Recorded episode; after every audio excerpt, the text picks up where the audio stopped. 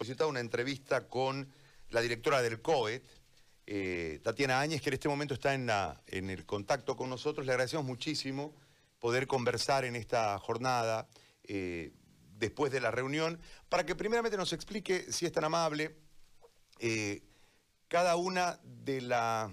Voy a utilizar un término que se ha puesto de moda fuera del país, en la nueva normalidad esta a la que vamos a ir arribando y en este vendría a ser el tercer paso, ¿no? primero nos confinamos, después salimos con ciertas restricciones, eh, después con una apertura horaria y con ciertos sectores y hoy un poco más amplio.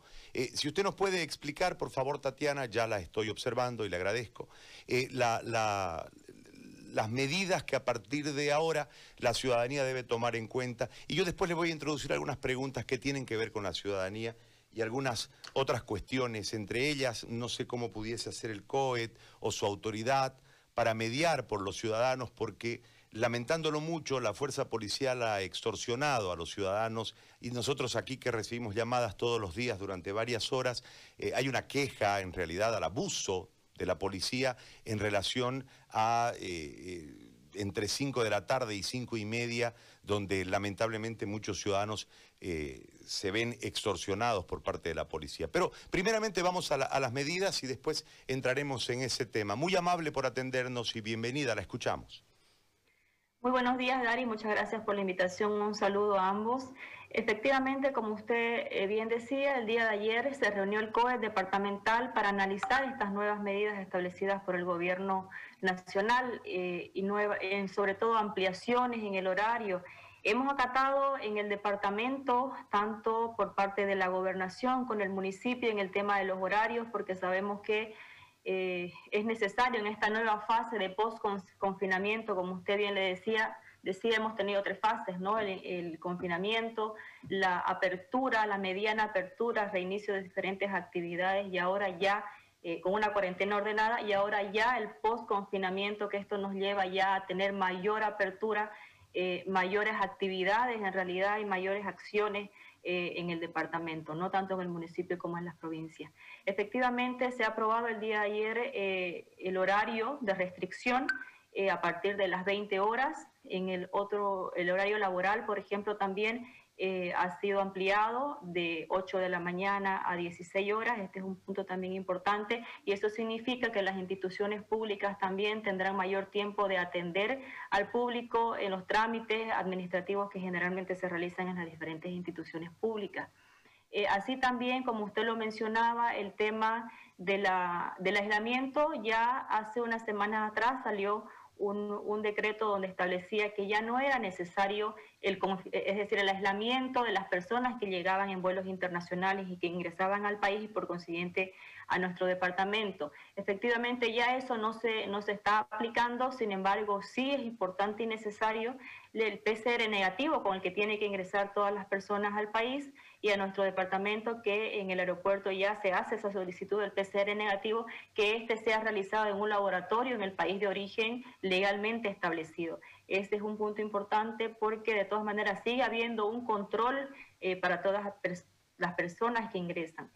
Eh, también otra, otro aspecto importante es que eh, el aeropuerto, las líneas aéreas en realidad deben sujetarse al horario establecido dentro del departamento. Esta ha sido una situación que hemos venido trabajando con las diferentes líneas aéreas, eh, tratando de adecuar sus itinerarios dentro de los horarios establecidos. Entonces también nosotros lo hemos mencionado en nuestro decreto porque es importante que estas disposiciones sean cumplidas por todas las personas dentro de nuestro departamento, personas e instituciones, ¿no? Otro eh, punto importante también Gary, es el tema, como usted decía, el transporte interdepartamental. Desde el día de mañana, en el COVID se aprobó la reapertura nuevamente de la terminal bimodal en función a que ellos ya han presentado sus protocolos de bioseguridad.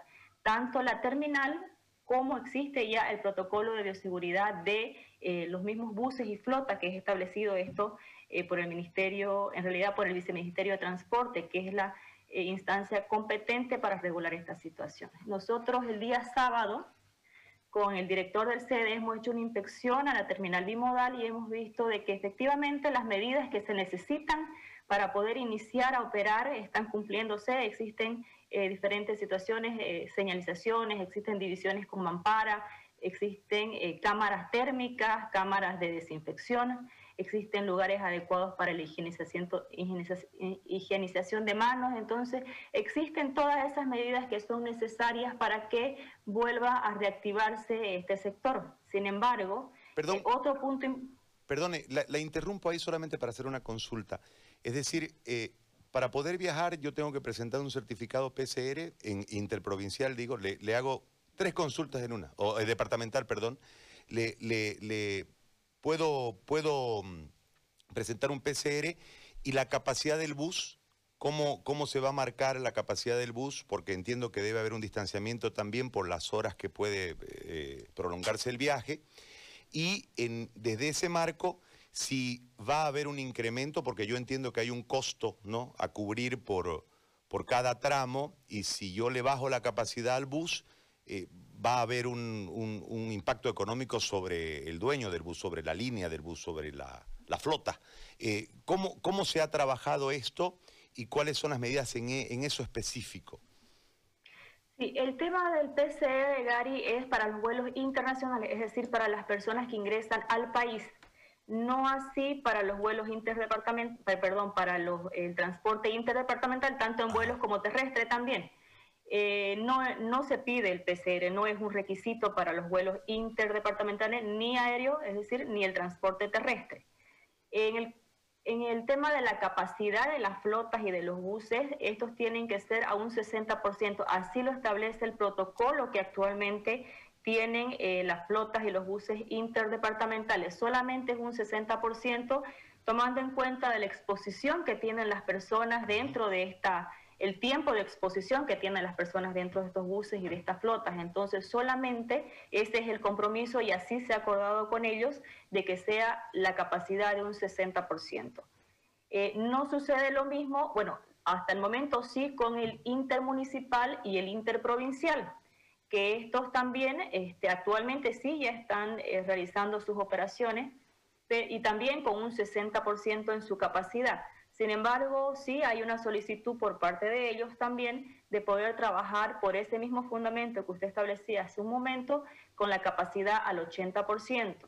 Esto sí se ha analizado también el día de ayer en el COET y se ha establecido que en base esta semana a un análisis de sus protocolos nuevamente, informe de las instancias correspondientes, en este caso de nuestra Dirección de Transporte y también del CEDES, eh, posiblemente se reanudarán desde la próxima semana, es decir, desde la segunda semana de septiembre, para que ya ellos puedan operar con una capacidad de 80%. Hay un, hay un viejo dicho que yo lo aprendí de un técnico de fútbol que decía hay que ver viendo. Lamentándolo mucho, el, virus, como no, no, existía, y eh, el planeta se sorprendió y lógicamente nosotros también hemos ido eh, viendo mientras veíamos, es decir, cada vez eh, tratar de, readecuarse, readecuarse, readecuarse, lo cual es altamente complejo. Hoy hay una situación marcada de los famosos recontagios que son parte de una polémica internacional. Nosotros tenemos eh, en apariencia, y esto lo digo porque me parece que la estadística es floja todavía en el departamento y en el país en su conjunto, ¿no?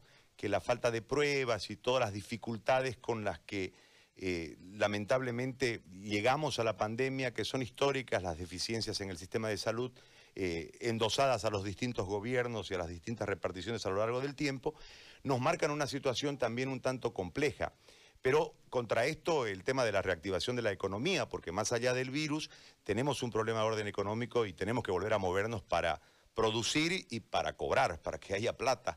Eh, en este marco, ¿qué se ha analizado ante la posibilidad de los recontagios y la posibilidad de que al exponer más gente y al recuperar estos tramos de normalidad o estos caminos de normalidad, eh, pueda haber un, rebrote.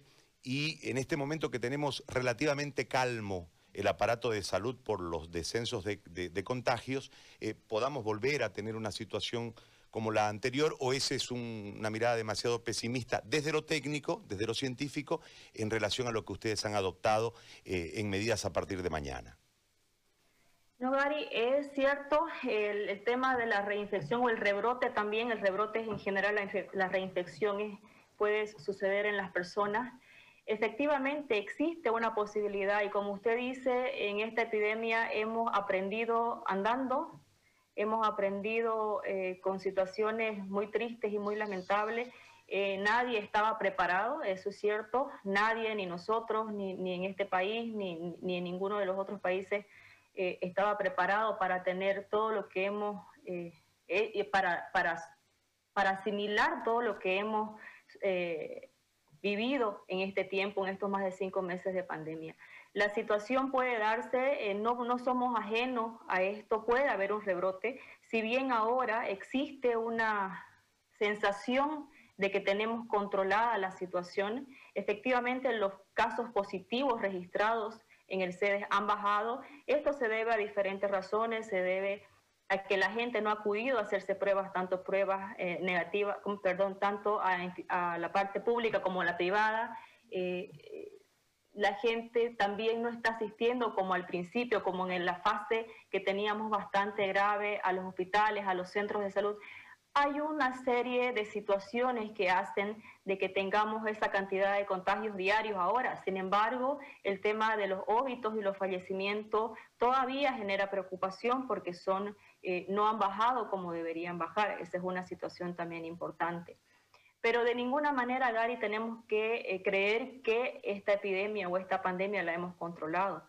Eh, cuando, cuando ahora estemos relajados más bien, este, puede que nuevamente salga una situación que no queremos. Es por eso que es importante que la gente, el comportamiento de la gente, que la gente entienda que esta situación, es, en esta situación es cuando debemos cuidarnos y protegernos más, cuando debemos hacer uso de estas herramientas, de esas únicas herramientas que tenemos, que son el uso adecuado del barbijo, el distanciamiento físico, la higienización permanente. Esas son las únicas armas o herramientas que tenemos ahora para aislar al virus. Ya no tenemos que aislarlo, aislarnos nosotros porque sabemos que nuestra economía está en crisis, no solamente de nuestro departamento, de nuestro país, del mundo estamos en crisis. Y es necesario estas medidas estas aperturas para que nuestra economía vuelva a reactivarse. Sin embargo, Gary, eh, este análisis que se hace permanente desde las diferentes instancias de salud, desde el COED o de las diferentes eh, instituciones, esta vigilancia permanente que se hace se va a seguir haciendo. Y si en algún momento existe el riesgo de que nuevamente pueda haber una situación complicada como lo hemos vivido meses anteriores, no tenga duda que se van a tomar las acciones para poder eh, resguardar la salud y la vida de las personas. Eso eh, siempre lo hemos repetido. Eh, nuestro gobernador ayer decía hay que tener el freno de emergencia en la mano para que en cualquier momento se necesite, pues se tenga que utilizar. Tatiana, le hago una consulta más referida a lo que nosotros hemos, hemos recibido como queja permanente de parte de la gente. Sé que la competencia mm, no es suya, pero eh, ayer veía yo al ministro Murillo eh, en, medio de la reunión, entiendo que se puede abogar por la gente. La gente se queja mucho de un abuso policial desde el control eh, son víctimas de extorsiones, son víctimas de multas inventadas y un montón de, factores lamentablemente propios de la policía e históricos de la policía. En ese marco, insisto, sé que no es su competencia, pero en ese marco se pudiese eh, ejercer una representación para ayudar a la gente que no sabe a dónde quejarse y que permanentemente sufre, sufre de estos excesos por parte de la fuerza pública? Es cierto, Gary, no podemos negar esa situación. Como en todas las instituciones existen buenos y malos funcionarios. Es verdad, eh, puede, pasa, ha pasado mucho y, muchas veces hemos retransmitido esta preocupación a nuestras instancias y autoridades policiales correspondientes y las veces que se ha hecho y que se ha realizado se ha buscado la forma de tomar acciones. Hay lamentablemente situaciones que eh, sobrepasan lo que debería ser. Eh, sin embargo, eh, las personas afectadas tienen todo el derecho de hacer la denuncia pública, tienen todo el derecho de hacer valer su, eh, valga la redundancia, sus derechos en las instancias que correspondan. Y eso lo hemos manifestado siempre con nuestras autoridades policiales y militares, porque son con ambas que trabajamos y que hemos venido realmente coordinando permanentemente desde que empezó esta epidemia. Como usted dice, eh, se ha hecho las representaciones, obviamente se ha tomado contacto siempre, que hemos tenido conocimiento de esta situación y no va a ser diferente de aquí en adelante.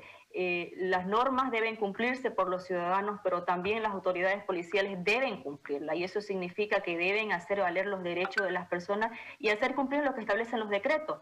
Existen decretos departamentales, decretos municipales y en ese sentido se deben hacer cumplir. De ahí en adelante son abusos. Entonces, las personas deben no tener miedo de hacer las denuncias y de eh, recurrir a las autoridades porque, como le digo, son lamentablemente ciertas situaciones, ciertas personas como entidad de institución, pero cuando usted va a los niveles ya eh, más arriba, eh, esto no se da. Entonces, es importante que las personas denuncien cuando hayan estas situaciones. Tatiana, yo la dejo en, libertad para que vuelva al trabajo y le agradezco muchísimo por este tiempo que nos ha dispensado para darnos esta explicación. Le agradezco de verdad, muy amable. A usted muchísimas gracias, Gary. Un saludo. Hasta luego. Igualmente para usted. La directora del COED ha conversado con nosotros sobre los pormenores en relación a las medidas